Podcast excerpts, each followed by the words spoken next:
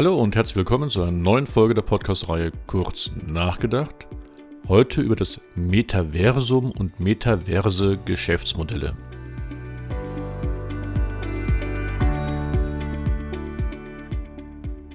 Mein Name ist Markus Disselkamp und über das Metaversum will ich mit euch deswegen darüber nachdenken, nicht nur weil letztes Jahr Facebook den Namen seiner großen Gruppe jetzt auf Meta umgetauft hat, sondern weil generell die Idee von digitalen, virtuellen Parallelwelten schon alt ist, sich aber in letzter Zeit dort einiges getan hat, sodass es auch immer mehr für die normalen Unternehmen ein Thema wird, darüber nachzudenken, welchen eigenen Beitrag kann man zum Metaversum geben und wo sieht das eigene Geschäftsmodell im Rahmen von Metaversen aus.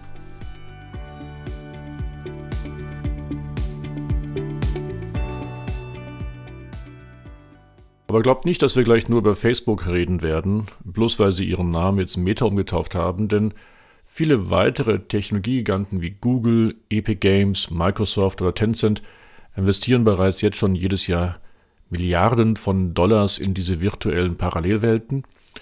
Und es geht auch gar nicht nur um soziale Communities oder VR-basierte Spiele, also Virtual Reality Spiele, sondern um eine ganz neue Dimension digitaler Geschäftsmodelle, den sogenannten metaversen Geschäftsmodellen. Aber eins hat äh, Facebook definitiv seinen Wettbewerbern voraus, nämlich mit diesem Holdingnamen Meta, da hat er wirklich gleich die perfekte Marken-Pool-Position für die neuen virtuellen Parallelwelten äh, gesichert, denn den Begriff Metaversum, den hat eigentlich schon 1992 der Autor Neil Stevenson mit seinem sehr guten Buch, nämlich Snow Crash, geprägt. Und dabei ist Metaversum, ein Kofferwort aus den Vorsilben Meta in Bedeutung von Jenseits und Universum. Und das ist, zielt halt auf diesen Bezug auf 3D-virtuelle Realitäten quasi als Nachfolger des Internets. So ist ganz wichtig, hier können sich jetzt Menschen dank ihrer programmierbaren Avatare in einer digitalen Welt treffen, und zwar in Echtzeit, synchron, miteinander interagieren und dabei eigentlich mehr oder weniger all die möglichen Beschäftigungen nachgehen, die man auch aus der Realität kennt. Das hört sich jetzt ein bisschen spooky an, aber schon länger vor 1992, also bevor Neil Stevenson sein Snow Crash geschrieben hatte, gab es schon die ersten Metaversen. Und zwar lustigerweise sogar mit einem Netzwerkspiel für den Commodore C64, nämlich 1985 mit dem Spiel Habitat.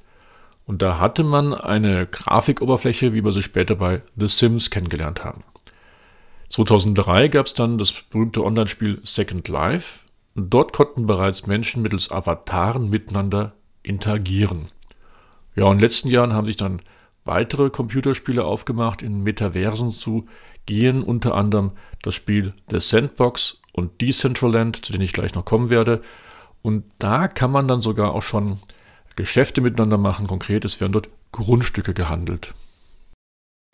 Aber denkt jetzt bitte nicht, dass es jetzt immer nur um Computerspiele geht, wenn wir über Metaversen reden, sondern es gibt eine tolle ähm, Erkenntnis oder Studie von Statista aus dem letzten Jahr, wo man festgestellt hat, okay, also bei 77 Prozent aller Anwendungsfälle im Bereich virtuelle Realität und Metaversen, da handelt es sich wirklich noch um Computerspiele. Aber bei 71 Prozent der Anwender geht es dann auch schon, geht es auch schon um virtuelle Reisen, auch gerade aufgrund der Reisebeschränkungen im Rahmen der Pandemie. Dann 56 Prozent der Anwender schauen Filme über 3D-Realitäten. Es gibt aber dann auch virtuelle Teilnahme an Musikkonzerten, das sind konkret 39 Prozent, da werde ich gleich noch ein paar Beispiele nennen. Es gibt aber auch das VR-animierte eigene Workout und das äh, Betreiben von Sport. Mit 37 Prozent ist das der Anwendungsfall. Das Ansehen von Sportereignissen liegt bei 20 Prozent. Das Thema Bildung bei 16 Prozent. Die Wohnungs- und Hausplanung bei 15 Prozent. Der Besuch von Museen oder Ausstellungen oder Messen bei 12 Prozent. Und dann sogar noch die Entspannung mit weiteren 9 Prozent.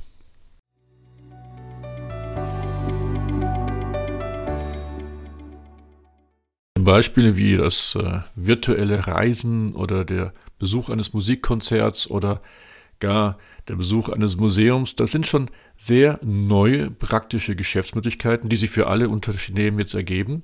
Und dahinter verstecken sich dann auch gleich auch moderne digitale Geschäftsmodelle. Also was heißt wieder digitales Geschäftsmodell oder generell Geschäftsmodell? Wir haben ja schon in mehreren Folgen darüber gesprochen. Es gibt immer so den Dreiklang. Einmal, was ist mein Nutzenversprechen für den Kunden? Und da kann ich in diesen virtuellen Parallelwelten echt vollkommen neue Mehrwerte generieren. Zweitens braucht es aber dazu auch neue Leistungsarchitekturen, also die Art und Weise, wie wir überhaupt unsere Leistung erbringen, aber auch neue Erlösmodelle. Und bei dem Thema neue Erlösmodelle werde ich in der nächsten Folge mal ein bisschen ausführlicher auf die nächsten Generationen der Blockchain eingehen, denn eins ist klar, wenn ich wie auf Decentraland auf einmal Grundstücke handeln kann, dann geht es darum, erstmal Grundstücke abzusichern. Und da spielen auf einmal Tokens eine wichtige Rolle. Aber auch kryptische Währungen, konkret beim Beispiel Decentraland, da haben wir eine Währung, die heißt Mana. Also ihr seht, auf einmal kommen bei den Uni Metaversen ganz viele andere auch Technologien zusammen. Es geht nicht nur um eine Vernetzung, es geht nicht nur um virtuelle Realität, sondern es geht auf einmal auch um Blockchain-Anwendungen zum Absichern von Eigentumsrechten, aber auch zum finanziellen Austausch, also zum Bezahlen.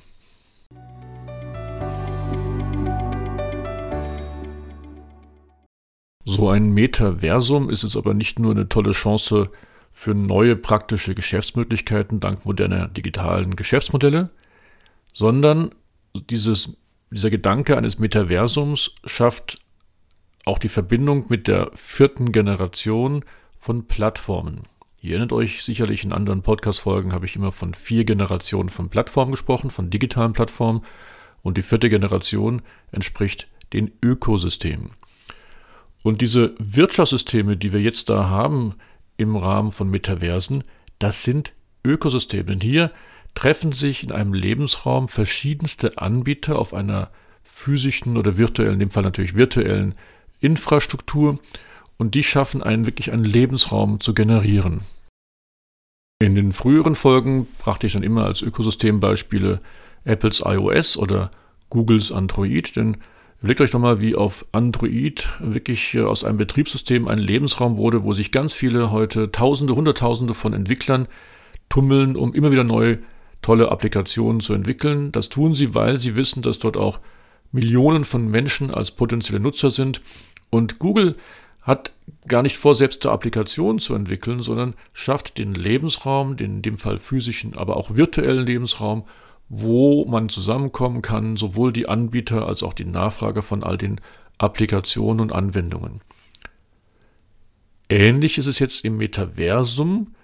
Und da gibt es äh, einmal das Beispiel Facebook Horizon, auf was ich eingehen könnte, aber ich möchte lieber auf das weltweit führende Online-Spiel von Epic Games eingehen, denn das ist wirklich ein Metaversum und das heißt Fortnite. Fortnite ist schon heute ein Ort, an welchem Millionen von Menschen das Gefühl erleben, nicht nur synchron und in Echtzeit, sondern vor allen Dingen auch räumlich mit anderen Menschen anwesend zu sein. Und das hat man interessanter auch erlebt mit der sogenannten Rift Tour von Fortnite. Da haben Millionen von Fans ihren Superstar Ariane Grande erleben dürfen. Und als nächstes soll übrigens Lady Gaga kommen. Und dann gibt es auch Fortnite eine sogenannte Soundwave-Reihe und da gab es jetzt Konzerten schon mit Künstlern wie Mohamed Hamaki, aber es kommt jetzt nämlich auch Tones and I und Emichida und Gen Horishono und viele andere. Also hier finden auf einmal Live-Konzerte statt, wo man als Teilnehmer in Form von seinem Avatar dann mit dabei ist, rumtanzen kann und wirklich das Gefühl hat, man ist im Konzert mit seinem Superstar. Und so wie jetzt eben Superstars in solchen Computerspielen auftreten, ist grundsätzlich der Gedanke in Ökosystemen, dass dort ein Lebensraum ist, wo sich viele, viele verschiedene Anbieter äh, präsentieren, um dann den Nutzern verschiedene Vorteile zu generieren. Also wirklich eine Infrastruktur, wo sich viele verschiedene Firmen präsentieren können mit ihren Mehrwerten. Und äh, das tut beispielsweise jetzt neben Fortnite auf, der, auf dem Online-Spiel The Sandbox. Da gibt es beispielsweise Firmen wie Adidas, Warner Music Group, Atari, die dort sich präsentieren. Oder die haben auch Kooperationen mit Musikproduzenten wie Deadmau5 oder Snoopy Dogg. Man erlebt auch auf The Sandbox beispielsweise Comicserien wie Porono, Sean das Schaf, The Walking Dead, die Glücksbärigs und die Schlümpfe. Und das ist das Spannende. Durch diesen Masse an Content, was auf die Plattformen kommt, also in diese Ökosysteme, in diese Metaversen, Dadurch werden immer mehr Nutzer motiviert hinzukommen und es kommt genau zu diesen Effekten, die ich auch schon in anderen Folgen erzählt habe, nämlich diese berühmten Netzwerkeffekte. Daraus resultieren wieder Kosteneffekte, durch die diese Plattformen, in dem Fall sogar die Metaversen, wirklich dann sowohl Kosten wie auch Nutzenführer werden können. Es entsteht eine mega Kundenbindung mit dem sogenannten Login-Effekt, mit unvorstellbaren Wettbewerbsvorteilen und unterstützt das Ganze noch durch diese mega Dateneffekte. Denn eins darf man nicht vergessen, der Betreiber dieser Metaversen, die sammeln über alle Transaktionen, über alle Interaktionen ihrer Teilnehmer alle möglichen Daten und haben dadurch ein maximal umfangreiches Wissen generiert und können das dann auch monetarisieren.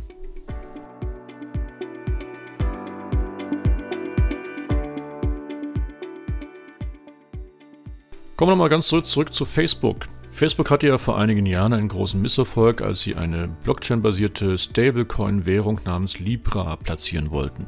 Das hat nicht geklappt. Aber noch pfiffiger versuchen sie jetzt eigentlich den gleichen Effekt mit dem Meta-Versum namens Meta. Denn was ist das? Sie schauen, dass sie da einen zentralen Berührungspunkt bekommen, englisch Touchpoint, über den jeder Nutzer gehen muss, um seine Datenspuren hinterlässt. Und wer diesen Single Point of Contact beherrscht, der kontrolliert das gesamte Wirtschaftssystem, seine Anwender und Nutzer und hat als einziger den gesamten Marktüberblick und kann maximalen Gewinn erzielen. Also es geht um den Kampf der Touchpoints. Und schauen wir mal in die nahe Zukunft, so ergeben sich noch viel mehr Möglichkeiten für solche praktischen Geschäftsanwendungen in virtuellen Welten, nämlich mal meine Beispiele wie äh, E-Health, E-Government, E-Collaboration, E-Construction, also irre viele Anwendungen gibt es noch, die man zukünftig da in solchen Metaversen bauen kann. Am Ende ist es nur bei uns immer, zu, unseren Firmen zu überlegen, wie wir die richtigen Geschäftsmodelle finden, wie wir sie entwickeln, um sie dann entweder über diese US-amerikanischen Ökosysteme anzubieten oder, was mir noch viel, viel lieber wäre, zukünftig über paneuropäische Parallelwelten zu vermarkten.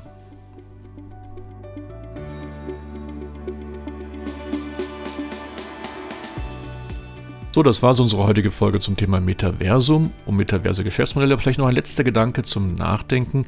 Schaut mal, ein solches Metaversum, Ökosysteme generell funktionieren nur, wenn man wirklich miteinander vernetzt ist und die Daten auch wirklich durchgehend in Echtzeit ausgetauscht werden können. Und da redet man heute von einer Interoperabilität, also einer neuen Dimension von Vernetzung. In dem Sinne, viel Spaß beim Nachdenken und lieben Gruß und bis bald, euer Markus.